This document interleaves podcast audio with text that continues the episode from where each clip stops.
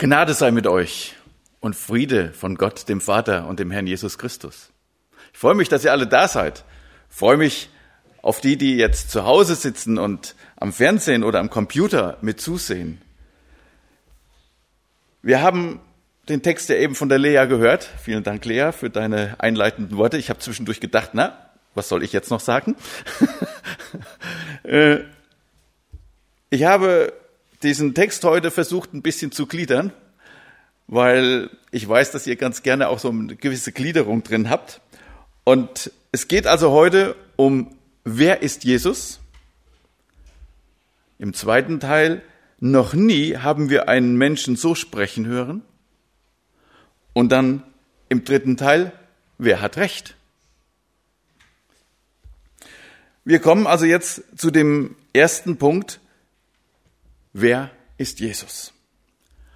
Und wenn ihr euch das überlegt, diese Diskussion, wer ist Jesus, ist wie alt?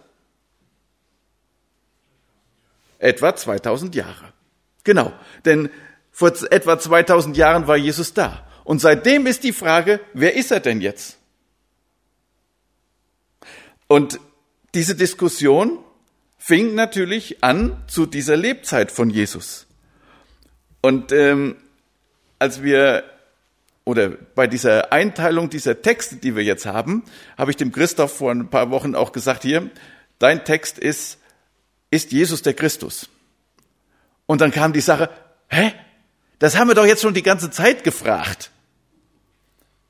Und wir stellen fest, dem Johannes war diese Frage so wichtig, dass er sie nicht nur einmal behandelt hat, sondern dass sie immer und immer wieder in diesem Evangelium von Johannes vorkommt. So auch heute. Und von daher ähm, ist jetzt die riesengroße Frage, äh, oder ich möchte euch ein bisschen mit, mit reinnehmen in dieses Laubhüttenfest. Laubhüttenfest, dem ist praktisch eine Woche, die wir oder die Israel immer im Herbst feiert. Und ich weiß nicht, ob jemand von euch weiß, wann dieses Jahr Laubhüttenfest war. 3.10. bis 9.10. ist also gerade äh, zu Ende gegangen, genau. Und der achte Tag als der höchste Feiertag, genau. Und davon hat der Thorsten letzte Woche ja berichtet. Da kam das, wo Jesus ausgerufen hat, ja, ich bin das Wasser des Lebens. Und jetzt müssen wir uns praktisch da vorstellen, der, dem Johannes war genau dieses Laubhüttenfest so wichtig, dass er dem ein ganzes Kapitel gewidmet hat. Und dieses Kapitel sind wir jetzt schon fast ein halbes Jahr am Durchgehen und am Gucken, wie, nein, halbes Jahr nicht, aber äh, zwei Monate mit Sicherheit. Der Michael Weber hat damit angefangen. Äh, ihr könnt das alle nochmal nachhören auf unserer Homepage. Und ähm, jetzt geht's einfach darum, ja, die Frage muss geklärt werden, wer ist Jesus? Und ähm, die Leute damals hatten ja auch schon recht viel Ahnung von dem, was im Alten Testament steht. Und wir nehmen jetzt praktisch teil an so einer Diskussion in diesen Leuten, die im Tempel waren und wo sie dann überlegt haben, wer ist dieser Jesus? Da gibt's nämlich die einen, die waren davon überzeugt, er ist wirklich der Prophet, den Mose uns angekündigt hat.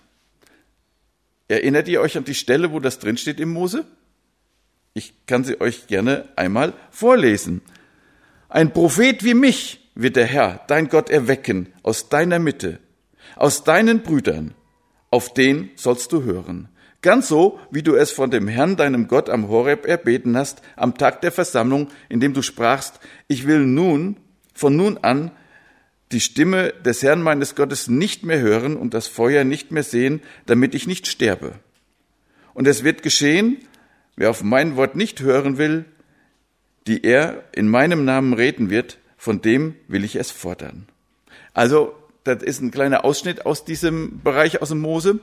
Vielleicht nochmal ganz kurz zur Geschichte. Israel stand komplett vor dem Berg Sinai und Gott redete mit ihnen. Und das war es wird beschrieben als ein Donnern, ein lautes Tönen.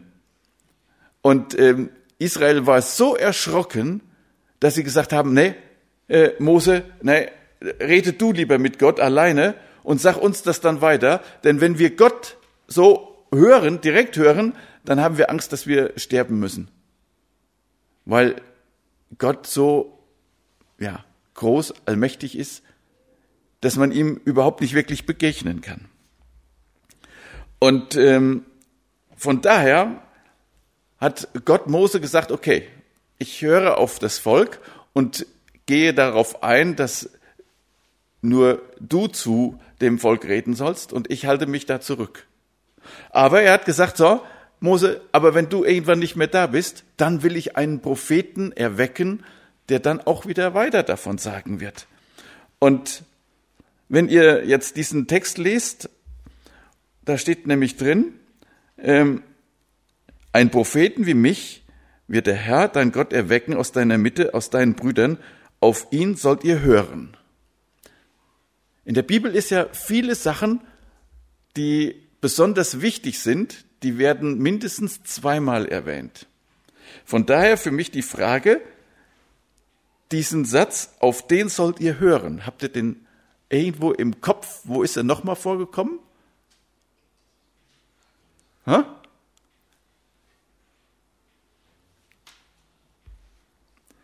Siehe, da überschattete sie eine lichte Wolke. Und siehe, eine Stimme aus der Wolke sprach, dies ist mein geliebter Sohn, an dem ich wohlgefallen habe. Auf ihn sollt ihr hören. Verklärung Jesu, wo Gott Jesus selbst bestätigt als seinen Sohn. Deshalb haben wir auch diesen Vers schon mal gehört und ähm, damals die Israeliten haben das gehört und haben sie auch das befolgt? Hm, eher nicht, war nicht. Deshalb gab es in der ganzen Geschichte von Israel ständig ein Auf und Ab.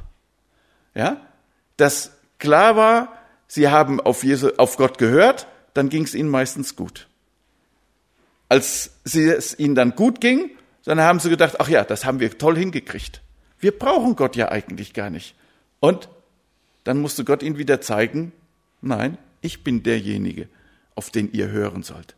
Und deshalb ging es ihnen dann schlechter bis sie wieder in eine Phase kamen, wo sie gesagt haben, hier, äh, wir können nicht mehr, wir brauchen Gott.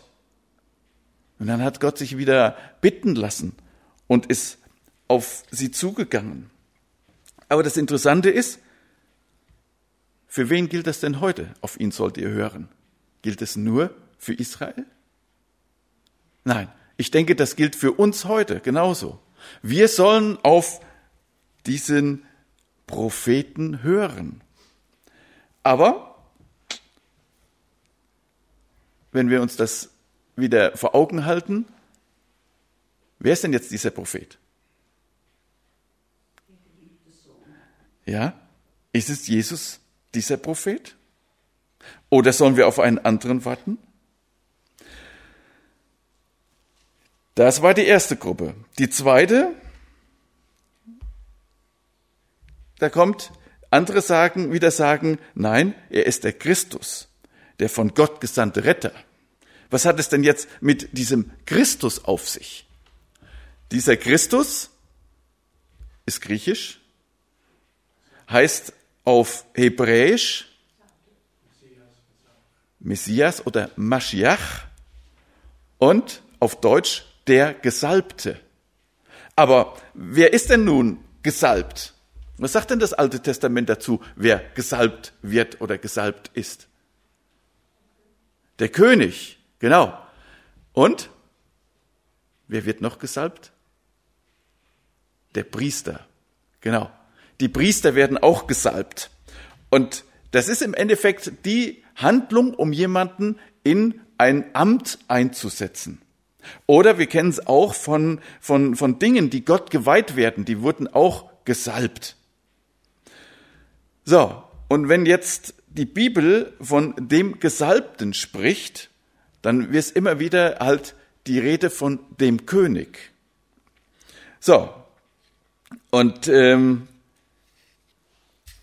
wenn jetzt hier die Rede davon ist, nein, er ist der Christus, der von Gott gesandte Retter, äh, dann soll das natürlich so sein, dass das ein von Gott gesalbter Mann ist. Und worauf beruht sich, beruht diese, diese Feststellung? Das beruht auch wieder im Alten Testament. Da ist nämlich im zweiten Samuel 7 hier ein Vers, wo dem David gesandt, gesagt wird, sondern dein Haus und dein Königreich sollen ewig Bestand haben vor deinem Angesicht. Dein Thron soll auf ewig feststehen. Oder im Jeremia steht es auch drin, es kommt die Zeit, spricht der Herr, da werde ich das Gute, das ich Israel und Juda versprochen habe zu tun, wahrmachen. In jener Zeit will ich David einen Nachkommen geben, der als gerecht bezeichnet werden wird. Er wird im ganzen Land Recht und Gerechtigkeit durchsetzen. In diesen Tagen soll Juda gerettet werden und Jerusalem in Sicherheit leben. Und die Stadt wird mit dem Namen genannt werden, der Herr ist unsere Gerechtigkeit. Denn so spricht der Herr, Stets wird es ein Nachkommen Davids geben, der auf dem Thron Israels sitzt. So, wir haben heute keinen König mehr, aber damals war halt dieses Bestreben und diese Hoffnung, dieser versprochene König, der kommt. Und da waren ja noch jede Menge äh, Begleitsachen angegeben und so weiter. Und deshalb versuchte man zu, oder zu klären, war das jetzt wirklich dieser verheißene Messias oder war er es nicht? Ist er ein Nachkommen Davids? Und dementsprechend war jetzt also auch die riesengroße Frage, wer ist denn dieser Jesus? Und die einen, die gesagt haben, oh, es ist der Prophet, die waren sich ihrer Sache sicher. Die anderen, die sagten, es ist der Messias, die hatten halt geguckt und wie zum Beispiel der Johannes gefragt, ja, bist du der oder sollen wir auf einen anderen warten? Und dann gab es aber die dritte Gruppe, die sagte, nee, nee, Moment, das kann ja alles gar nicht sein. Denn der Jesus, wissen wir alle, kommt aus Nazareth, aus Galiläa. Und Galiläa war damals, wir Siegerländer würden sagen, ein Vichy. Wir haben ja glücklicherweise hier ein paar Leute aus dem Wittgenstein, aber immer so, so ein bisschen was Abwertendes. Oder die Westen würden sagen, ey, das war ein Ossi. Ja, ist vielleicht noch eher zutreffend. Aber auch da, ja, der kam aus Galiläa.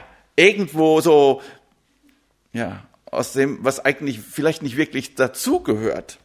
Ja, und ähm, Jetzt kommt der David oder der, der Messias, der Christus, der soll von David abstammen. Ja. Wissen wir das heute? Stammt Jesus von David ab? Ja. Es gibt sogar zwei Stammbäume von Jesus, die bis auf David zurückgehen. Einmal im Matthäus-Evangelium und einmal im Lukas-Evangelium. Aber da habt ihr euch diese Stammbäume mal genau angeguckt? Habt ihr gesehen, dass die unterschiedlich sind? Dass die von David auf zwei unterschiedliche Söhne gehen. Der eine geht über den Salomo und der andere geht über den Sohn Nathan. Wie vereinbart sich das denn jetzt? Ist auch wieder eine schöne Sache, ja? Der Matthäus schreibt vorwiegend an die Juden, also an die Israeliten. Und der bringt natürlich auch dieses israelitische Gesetz mit rein. Und nach dem israelitischen Gesetz ist es so, dass der Adoptivsohn die ganzen Rechte und Vorzüge des Adoptivvaters übernimmt. Jetzt ist der Josef ja der Adoptivvater von Jesus. Und wenn man das überlegt mit diesem Adoptivvater, der hat die ganze ähm, Ahnenreihe und die geht über den Salomo nach David.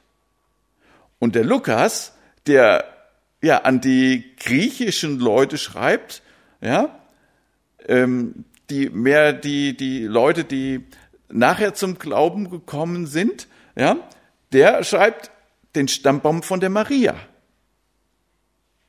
Und Maria konnte also auch in ihrem Stammbaum zeigen, hier, meine ganzen Vorfahren gehen auch bis auf David zurück. Und deshalb ist es auch hier wieder eine doppelte Bestätigung. Es ist absolut wichtig, sie stammen beide von David ab und dementsprechend können wir davon ausgehen, das ist eine wunderbare Sache, dass Gott auch darauf geachtet hat, dass das alles wirklich schön zusammenpasst. So, mit anderen Worten, wer ist Jesus? Wenn man sich damit beschäftigt, dann stellt man fest, ja, Jesus ist der Prophet, der Gottes Wort weitersagt an das Volk, an die, die ihm zuhören. Und er ist der verheißene Messias, auf den damals die Menschen so sehr gewartet haben. Weil er sollte wieder das, das Reich aufrichten, er sollte der König sein, er sollte Jerusalem befreien, sollte als der Herr vorangehen. Ja, natürlich immer die Frage, wer ist Jesus für uns?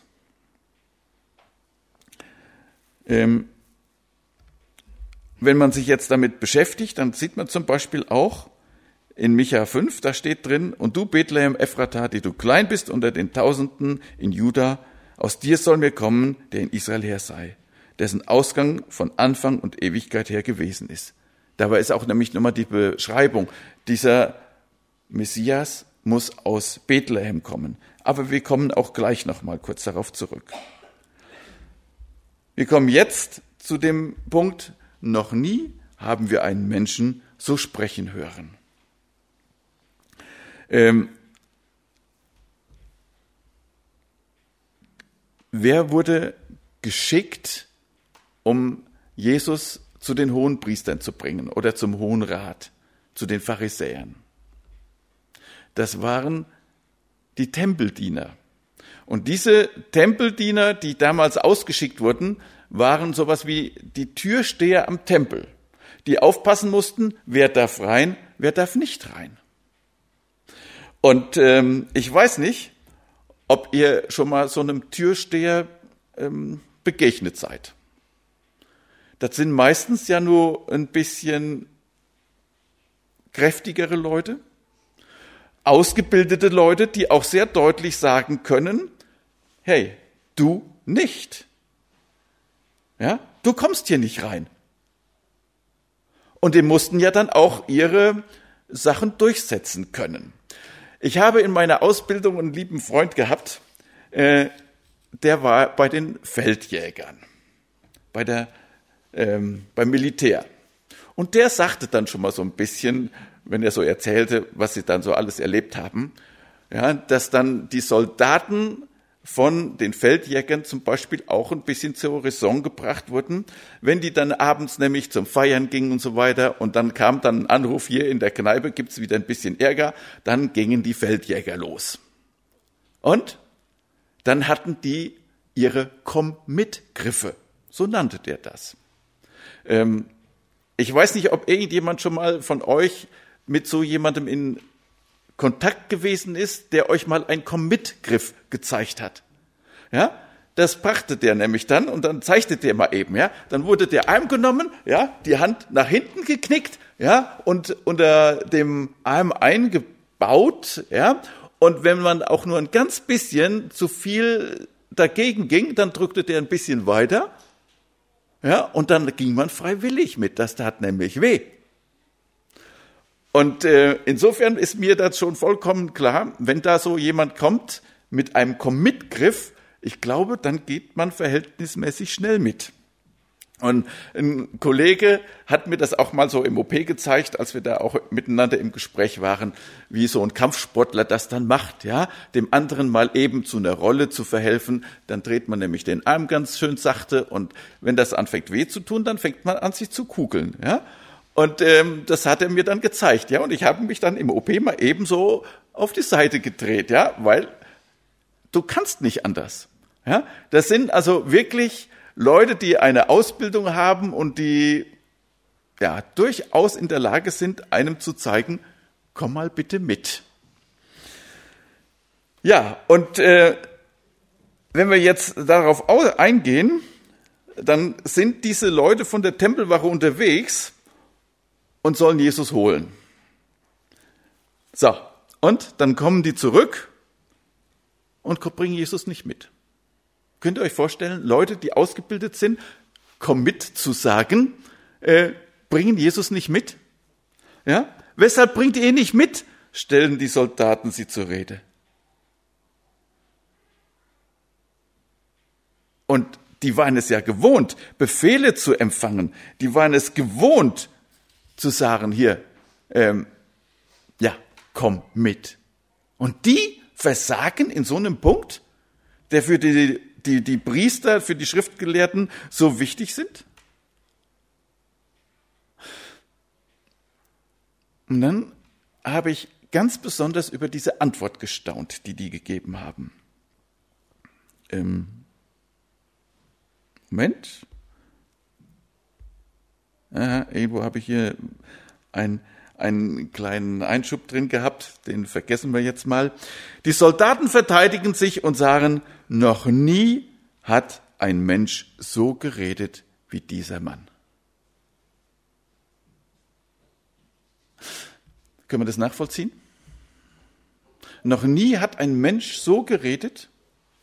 Äh, ich habe einfach mal jetzt aus diesem Laubhüttenfest, das, wo wir uns jetzt gerade in diesem Text mit äh, beschäftigen, ein paar ja, Sätze aufgeschrieben, die dem Johannes so wichtig waren, dass er gesagt hat, das müssen alle Leute nachher noch wissen. Und wenn ihr euch überlegt, das ist jetzt praktisch komprimiert von einer Woche, was Jesus gesagt hat, was die einfach auch gehört haben, ja? Ich lehre nicht meine eigenen Gedanken, sondern die Gedanken Gottes, der mich gesandt hat. Wer den Willen tun will, wird erkennen, ob meine Lehre von Gott kommt oder ob ich aus mir selbst herausrede. Wer nur seine eigene Anschauung vertritt, sucht Anerkennung für sich selbst. Wer aber den ehren will, der ihn gesandt hat, der ist glaubwürdig und ohne falsche Absichten. Keiner von euch gehorcht dem Gesetz, das Mose euch gab. Ihr, ja, ihr versucht sogar, mich zu töten. Mit welchem Recht? Ja, ihr merkt, Jesus geht auch auf die Leute ein, die um ihn herumstehen. Er ist nicht derjenige, der nur von, von oben sagt hier, ihr müsst das und das und das und das alles äh, müsst ihr machen. Nein, er macht oder versucht deutlich zu machen, es ist der Grund, dass es von Gott kommt. Ja, oder er sagt weiter, eine einzige Tat habe ich am Sabbat getan, an der ihr Anstoß nehmt. Aber auch ihr arbeitet am Sabbat.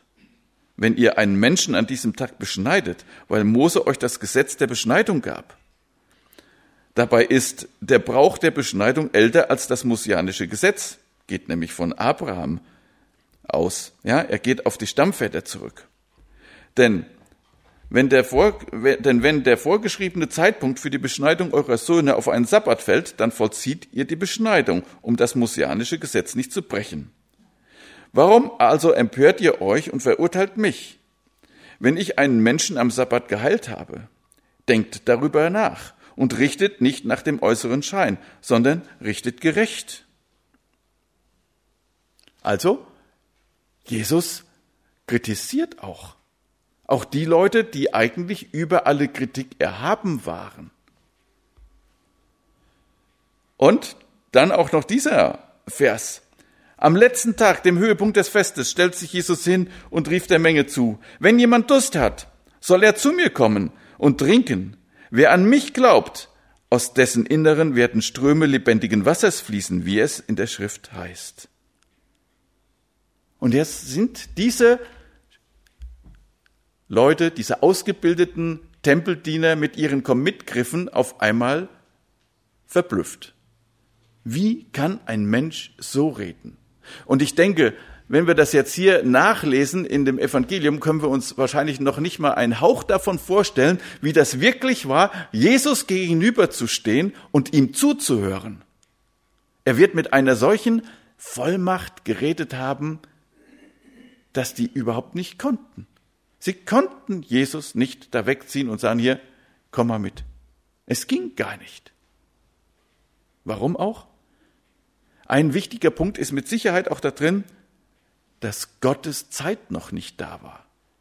Dass Gott auch da über seinem Sohn gewacht hat. Ja, aber wenn wir uns das jetzt überlegen, die Männer waren fasziniert davon. Habt ihr vielleicht noch eine andere Stelle, die euch fasziniert in dieser Rede von Jesus, wo ihr sagt, ja, das ist das, was mich am meisten begeistert? Ich habe für mich mal so ein bisschen noch nachgelesen und mir ist Matthäus 11 in den Sinn gekommen, weil ich da gerade in meiner Bibellese war. Bist du der, der kommen soll, oder sollen wir auf einen anderen warten? Jesus antwortete und sprach zu ihnen, Geht hin, sagt Johannes wieder, was ihr hört und seht. Blinde sehen, Lahme gehen, Aussätzige werden rein und Taube hören. Tote stehen auf und Armen wird das Evangelium gepredigt. Und selig ist, wer sich nicht an mir ärgert. Auch eine Rede Jesu, wo wir sagen können, noch nie haben wir einen Menschen so reden hören und noch nie haben wir einen Menschen auch solche Taten vollbringen sehen. Oder dieses Gebet aus dem Matthäus 11. Zu der Zeit fing Jesus an und sprach, ich preise dich, Vater, Herr des Himmels und der Erde, dass du dieses, dass du dies Weisen und Klugen verborgen hast und hast es den Unmündigen offenbart. Ja, Vater, denn so hat es dir wohlgefallen. Alles ist mir übergeben von meinem Vater. Und niemand kennt den Sohn als nur der Vater. Und niemand kennt den Vater als nur der Sohn und wem es der Sohn offenbaren will. Kommt her zu mir alle, die ihr mühselig und beladen seid. Ich will euch erquicken. Nehmt auf euch mein Joch und lernt von mir, denn ich bin sanftmütig und von Herzen demütig. So werdet ihr Ruhe finden für eure Seelen, denn mein Joch ist sanft und meine Last ist leicht. Auch Worte, die beeindrucken, oder? Ja, wir könnten jetzt in der Bibel noch viel weitergehen. Ja, und wir würden jede Menge Verse finden. Ja, wo zum Beispiel in der Bergpredigt, wo er sagt, ich bin gekommen, das Gesetz zu erfüllen. Ja? Und es wird nicht der kleinste Buchstaben, noch ein Tüpfelchen vom Gesetz vergehen, bis das es alles geschieht. Ja? Und wenn dann auch so deutlich gesagt wird, wenn eure Gerechtigkeit nicht besser als die ist, die der Schriftgelehrten und Pharisäer, so werdet ihr nicht ins Himmelreich kommen. Auch wieder so ein Frontalangriff. Ja, oder das mit der Nächstenliebe und so weiter. Alles Worte von Jesus, die beeindrucken, oder? Ja, deshalb kommen wir zu dieser Frage, wer hat Recht? Ähm, ich habe dann diesen ersten Vers davon. Habt ihr euch etwa auch von ihm in die Irre führen lassen? spotteten die Pharisäer. Da fiel mir eine Geschichte ein. Ich weiß nicht, wer von euch schon mal an einer Autoorientierungsfahrt teilgenommen hat. Am 3. Oktober war es wieder soweit. Der Dirk, äh, der hat schon so viel mitgemacht, ich weiß gar nicht, ob du es zählen kannst. Da ist auch so eine Sache lässt man sich in die Irre führen? Ich hatte ähm, am dritten äh, eine super Beifahrerin, das war die Pia. Ich weiß nicht, ob Pia, ob du jetzt zuguckst. Ähm, wir haben es tatsächlich geschafft, die Strecke mit 81 Kilometern zu fahren. Gut, das Siegerteam hatte 80 Kilometer. Ähm, das kann natürlich auch ein bisschen Tacho-Ungenauigkeit sein, sage ich jetzt mal zu mir. Oder vielleicht haben die auch ein bisschen mehr rückwärts gefahren. Äh, ich bin nämlich nur die Strecke rückwärts gefahren, die man wirklich rückwärts fahren müsste und habe natürlich versucht, das auch möglichst schnell zu machen. Ähm, aber wir sind tatsächlich auf dieser Strecke gewesen und haben mit dem Roadbook versucht, uns nicht in die Irre führen zu lassen, sondern möglichst wenig Kilometer zum Ziel zu fahren. Und äh, haben es dann tatsächlich geschafft, als Zweiter diese Tour und damit als heimliche Gewinner zu beenden.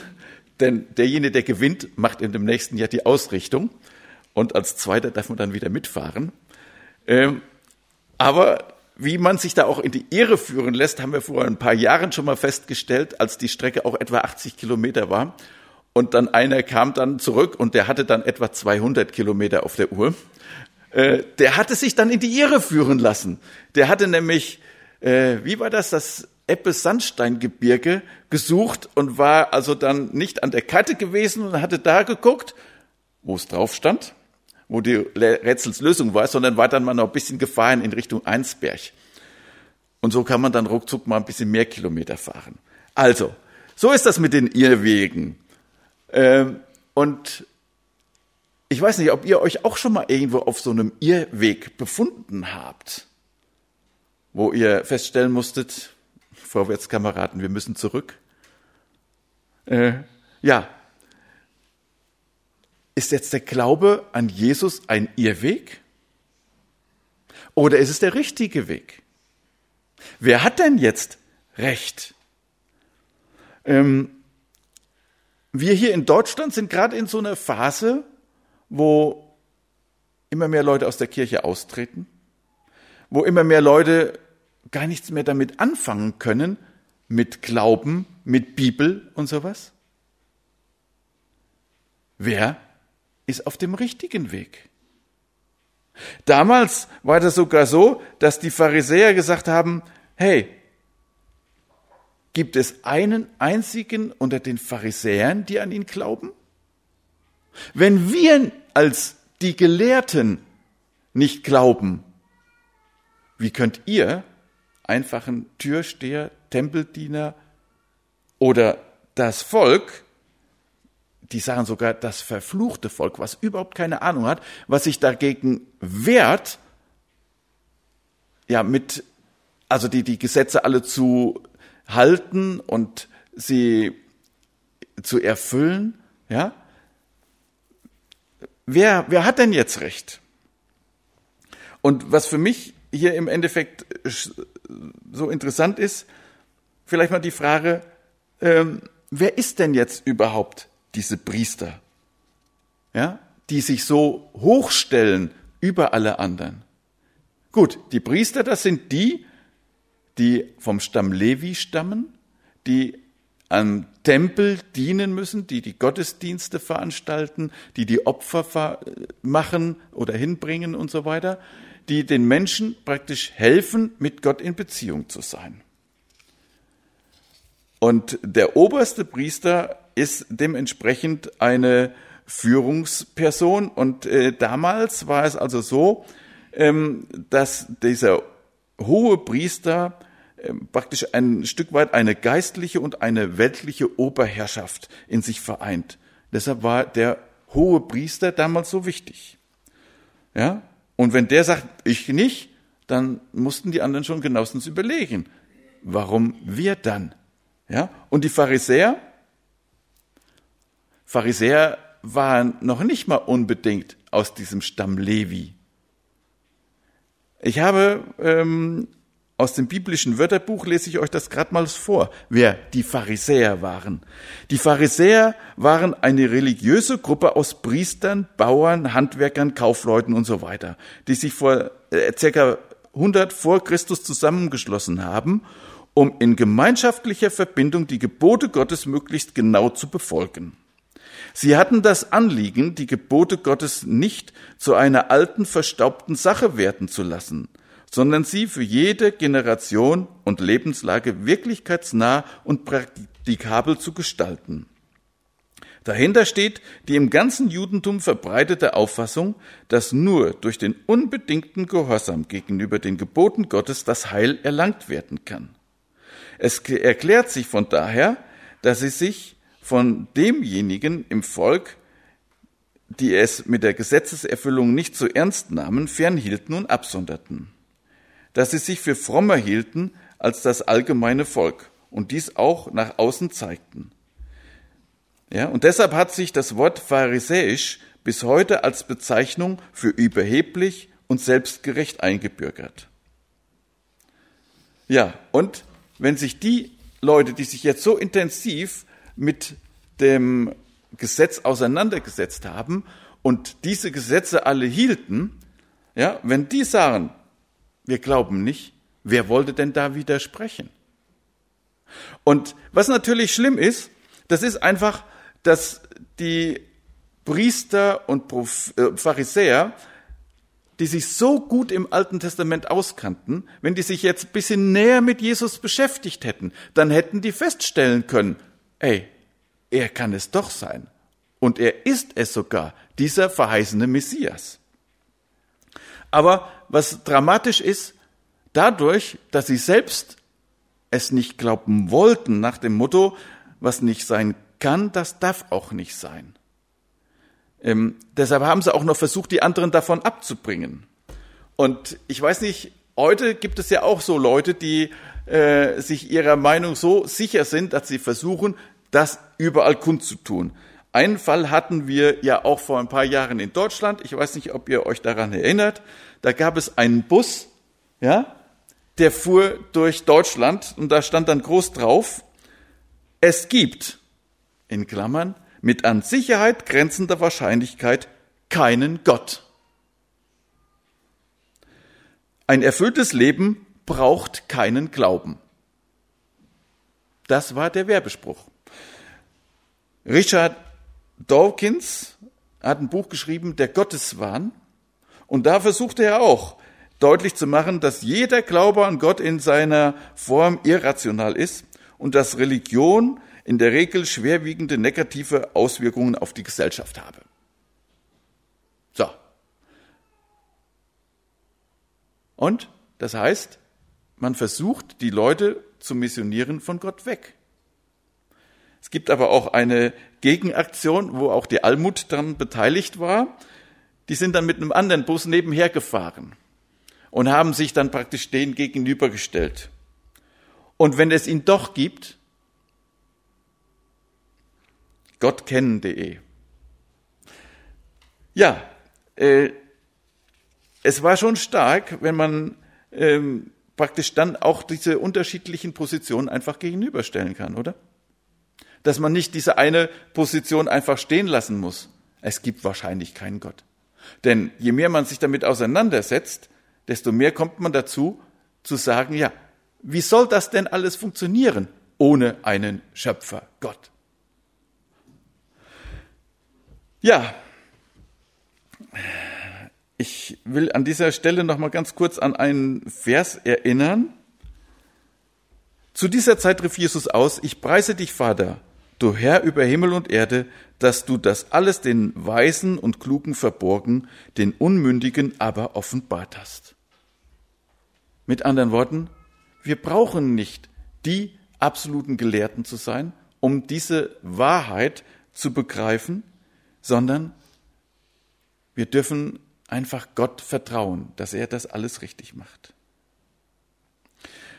Wir müssen uns natürlich hier bei uns auch ganz klar die Frage stellen, wenn wir das genau so sehen wollen, wie es in der Bibel drin steht, dann tendieren wir natürlich auch vielleicht viel schneller wie andere dazu, ähm, uns über die anderen zu erheben.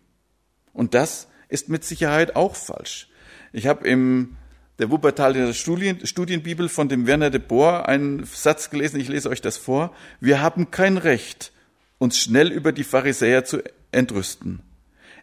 Es liegt auch uns nahe, dass wir uns über Menschen ärgern, die sich nicht für das interessieren, was uns so wichtig erscheint. Hier steht nur grob vor uns, was uns im Feinen auch gefährdet. Und wir begegnen vielleicht Leuten, mit denen wir sprechen. Und wenn dann jemand im Alter von 75 Jahren im Gespräch über den Glauben sagt, ja, ich weiß alles über den christlichen Glauben, aber ich bin ehrlich zu dir, im Moment will ich einfach noch nicht. Kann das schon deprimierend sein, oder? Oder wenn jemand sagt, Ja, das mit dem Glauben hat sich bei mir noch nicht richtig verfangen. Ich tue Recht und scheue niemand. Ja, muss man natürlich aufpassen, Wilhelm Busch. Ja, das ist der sicherste Weg, in die Hölle zu gehen. Tue Recht und scheue niemand. Worauf kommt es also an? Auf den Glauben. Und insofern haben wir einen kleinen Lichtblick hier bei uns in diesem Diskussion. Nikodemus. Doch Nikodemus, der auch zu den Pharisäern gehörte und Jesus früher einmal aufgesucht hatte, widersprach ihnen. Ja, Nikodemus hatte sich mit Jesus auseinandergesetzt. Und diesem Gespräch, was Jesus mit Nikodemus geführt hat, verdanken wir ja diesen wunderschönen Vers Johannes 3,16. Denn also hat Gott die Welt geliebt, dass er seinen eingeborenen Sohn gab, auf dass alle, die an ihn glauben, nicht verloren gehen, sondern das ewige Leben haben.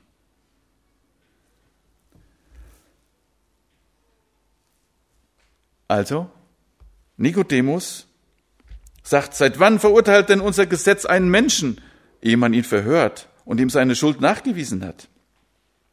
Da fragten die anderen Pharisäer, bist du etwa auch aus Galiläa? Mit anderen Worten, glaubst du etwa auch an Jesus?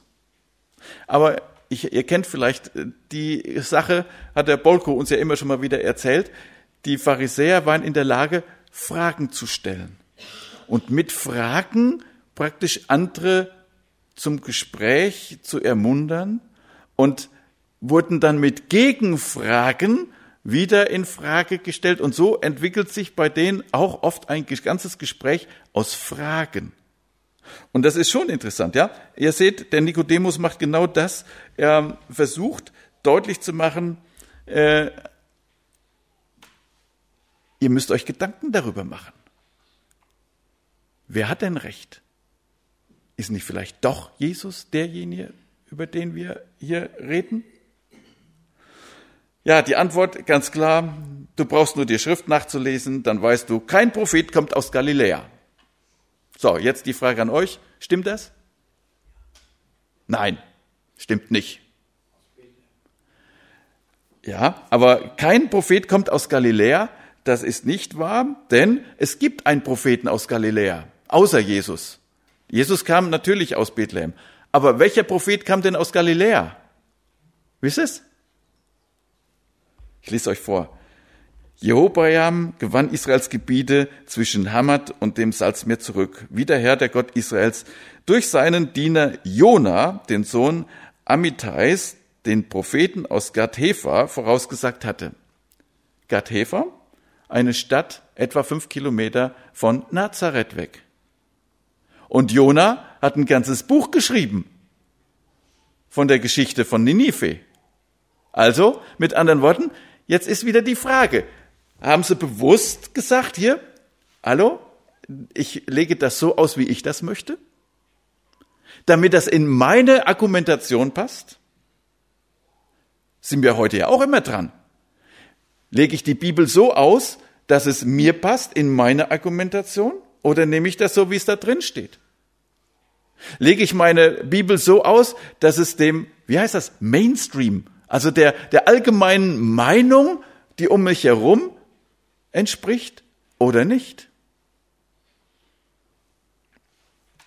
Wir müssen uns entscheiden, glaube ich oder glaube ich nicht. Wer hat Recht? Da trennten sie sich und jeder ging nach Hause. Sie kamen also nicht zu einem endgültigen Entscheidung und waren wahrscheinlich in diesem Heimweg in ihren Gedanken ziemlich, ja, einige deprimiert, einige aufgebracht und zornig. Ich wünschte, man könnte diesen Heimweg, den die Pharisäer und Schriftgelehrte damals hatten, man könnte da noch mal ein bisschen Einfluss drauf nehmen. Diese Frage, wer hat Recht?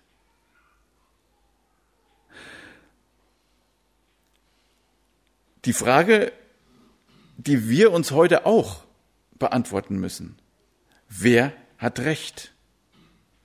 Geht es uns wie diesem Nikodemus, der sich wahrscheinlich nach diesem Gespräch bestätigt fühlte? Nach diesem Laubhüttenfest überhaupt, wo er Jesus gehört hat? Oder zumindest die Sachen erzählt gekriegt hat, was Jesus gesagt hat? Was ist mit mir heute? Wie entscheide ich mich?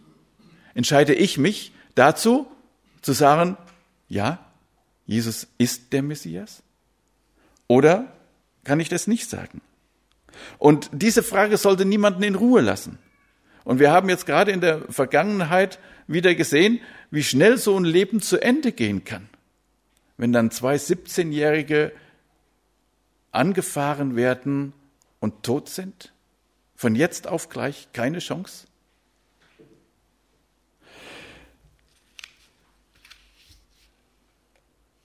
Jesus stellt uns immer wieder die Frage und der Paulus sagt, seht doch, jetzt ist die Zeit der Gnade, begreift doch, heute ist der Tag der Rettung. Wir sind alle gefragt. Wie entscheiden wir uns? Entscheiden wir uns für Jesus? Entscheiden wir uns gegen Jesus? Wer ist Jesus? Noch nie haben wir einen Menschen so sprechen hören. Wer hat Recht?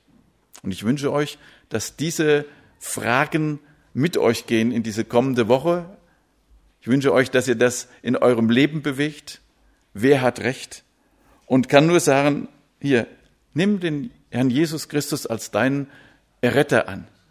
Und dann hast du eine Möglichkeit, in den Himmel zu kommen. Oder, Volker, wie hast du gesagt, komm doch mit in den Himmel. Da ist es viel schöner.